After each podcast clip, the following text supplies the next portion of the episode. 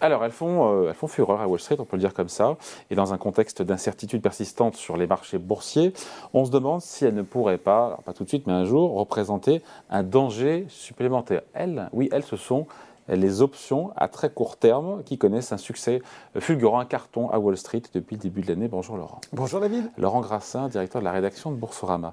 Euh, on dit souvent que la bourse n'est pas un, euh, on rappelle, c'est pas évidemment pas un casino, mais là, euh, et qu'on est là évidemment pour investir son argent, on n'est pas là pour jouer son argent, on est là pour l'investir.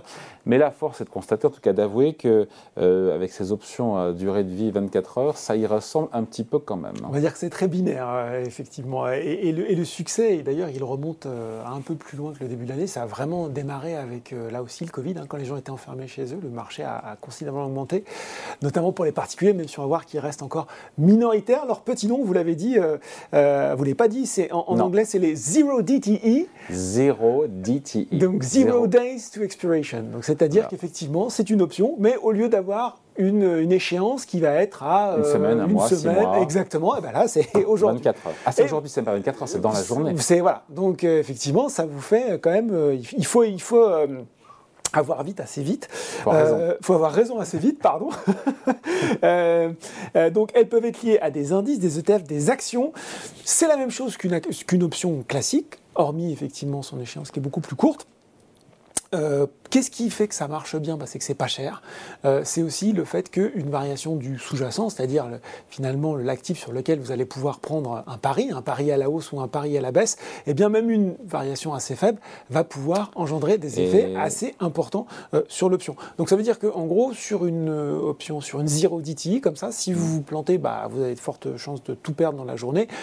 Et à l'inverse, quand vous avez raison, quand vous êtes dans la bonne direction, c'est une option qui va vous donner sans doute, euh, enfin qui vous donnera dans la plupart des cas la hausse la plus franche. Donc c'est tout ça pour faire des paris à très court terme.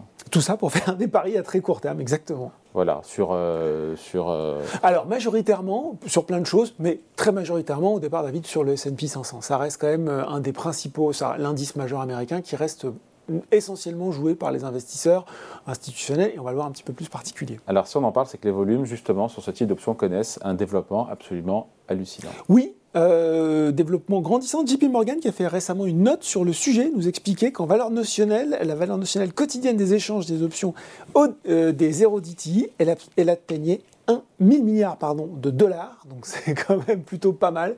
Euh, Reuters qui évoque de son côté des de spot gamma, montrant que sur l'indice S&P 500, les échanges de contrats 0 DTI représentent désormais 44% du volume quotidien moyen des options sur 10 jours, contre 19% il y a un an, 5% en 2016. Donc on voit bien que la courbe de progression est assez forte. Voilà, et tout ça amène évidemment plus de volatilité sur les marchés, c'est ce qui est recherché.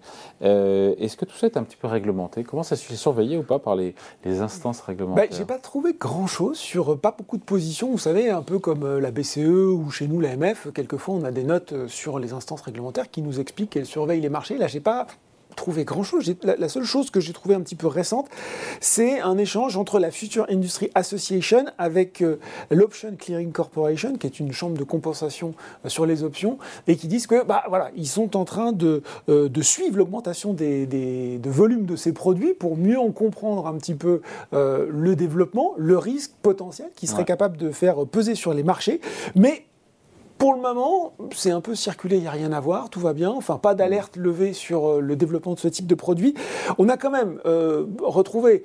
Il faut, aussi toujours être un petit peu prudent parce que euh, c'est pareil, les, stratégistes, les analystes aiment bien les scénarios extrêmes qui, peuvent faire des bons titres dans les médias. Mais JP Morgan, là encore, nous a sorti un scénario extrême de tension sur le S&P 500 et ils ont fait, ils ont déroulé le truc en disant aujourd'hui, finalement, dans un scénario où le S&P 500 viendrait à perdre 5% en 5 minutes, il faut y aller quand même, 5% en 5 minutes, euh, ça pourrait entraîner le trading de 30,5 milliards de dollars sur les zéros d'ITA qui vient de rajouter 20 points de baisse supplémentaires à l'indice. On passerait de 5 ah à 25. Donc tout de suite, on rigole moins. Encore une fois, Scénario extrême. Mettons, mettons un petit peu des pincettes là-dessus. Euh, ce qui est intéressant aussi, c'est de, euh, de voir que l'indice VIX, vous savez, l'indice de la peur, l'indice de la volatilité, qui est basé justement Ouais. sur, euh, euh, sur le suivi des options, euh, mais là qui nous donne une vision plutôt prospective à un mois, eh bien, le CBOE, hein, le, le- le- comment dire, la, la- la société de bourse la, la- principale pour les options, a lancé aujourd'hui, euh, l'enchaînement, pardon, en début de semaine, c'était le 24 avril pour être précis, le VIX One Day qui maintenant prend en compte ces options un jour pour avoir une meilleure vision du développement de ce marché. Donc c'était bien lundi. Parce que le risque, effectivement, pour les. Euh, le risque, il est pour les particuliers derrière. Je veux dire, est-ce qu'ils mesurent Alors, bien ce qu'ils font hein Et, et c'est- un petit peu ça parce que, euh, on l'a dit, développement également pendant, le, pendant la crise Covid ou autre, ça reste encore limité. Là aussi, pour le moment, euh, ils, est- ils sont moins de 6% sur les volumes globaux des Heredity. Donc c'est quand même pas très important. En revanche, euh, ce qu'on constate, c'est que c'est une étude récente, euh, et on mettra le lien euh, dans, dans la vidéo, dans le replay, faite par trois universitaires allemands, nous montre qu'elle représente désormais 75% les Heredity du volume total de transactions des options sur le S&P 500. Donc on voit bien qu'elles ont, elles se sont vraiment imposées, en tout cas pour, pour les particuliers qui trade. On voit aussi, je suis allé faire mon petit tour sur, vous savez, Reddit, les Wall Street Bets, ceux qui nous avaient lancé les meme stocks, ceux qui nous avaient Ouais. lancé GameStop. On voit qu'il y a beaucoup, beaucoup, beaucoup de sujets sur les Heredity. On voit aussi qu'il y a, euh, c'est beaucoup débattu sur des émissions pédagogiques sur YouTube et autres. Donc on voit que le sujet intéresse énormément les, les investisseurs américains. Et on voit bien que le CBOE, d'ailleurs, euh, et, euh, et la Security Industry and Financial Market Association, la CIFMA, ont plutôt euh, poussé pour aller. ils ont dit tiens c'est pas mal ça. Ont plutôt poussé pour que les particuliers rentrent sur ce genre de marché. Donc on les a plutôt encouragés à, à- à trader sur ces options à très court terme. On a, on finit là-dessus, un bilan justement de l'utilisation de ces produits hyper spéculatifs par les particuliers américains. Alors, ce qui, ce qui se dessine, toujours si je reprends cette étude faite par les universitaires allemands, c'est que finalement, et, et on le voit même dans le niveau de technicité des, des émissions ou des échanges de sujets, l'investisseur américain est quand même assez calé sur le sujet. Il ne fait pas n'importe quoi. hein. Donc euh, il y aurait l'idée de... euh, alors certes, on, l'a dit, il y a toujours ce côté un peu casino parce que vous pouvez avoir du levier en mobilisant très peu de capital. Vous avez ce pari binaire, bon, bah, vous vous plantez, vous perdez.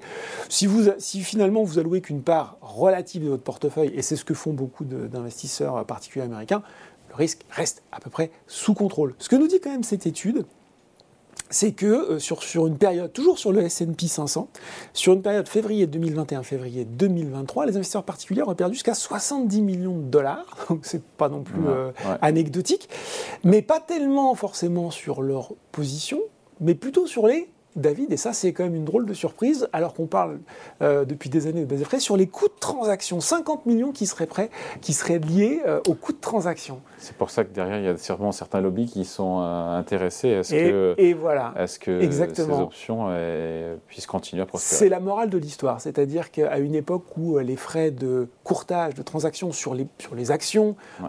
sur les ETF ont énormément baissé, eh bien avec ces options, on vous vous retrouvez avec, vous savez, des spreads, hein, l'écart de euh, l'écart entre lequel la société va acheter le Ouais, produit et la va vous vendre, on se retrouve à 10, 12%. Ah ben on comprend que ça paye bien, on comprend que effectivement ces professionnels, le marché est tout intérêt à, à- à pousser ces À produits. le Les crime, Citadel, les Wolverine, les Susquehanna, enfin bref, tous ceux qui sont euh, spécialisés dans la- l'achat et la vente d'options, en tout cas le trading d'options aux États-Unis.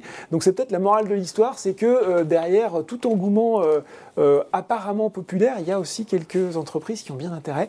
Voilà. Les zéros, Zero DTE. zéro TDA, DTA, DTE. DTE, Zero zero days date to expiration. expiration. Il n'y a pas en France ça encore. Euh, je ne crois pas. Il faudra qu'on faudra qu'on regarde quand même, hein, Ouais. quand jette un petit coup d'œil. hein. Merci beaucoup en tout Merci, cas. Laurent. David. Salut.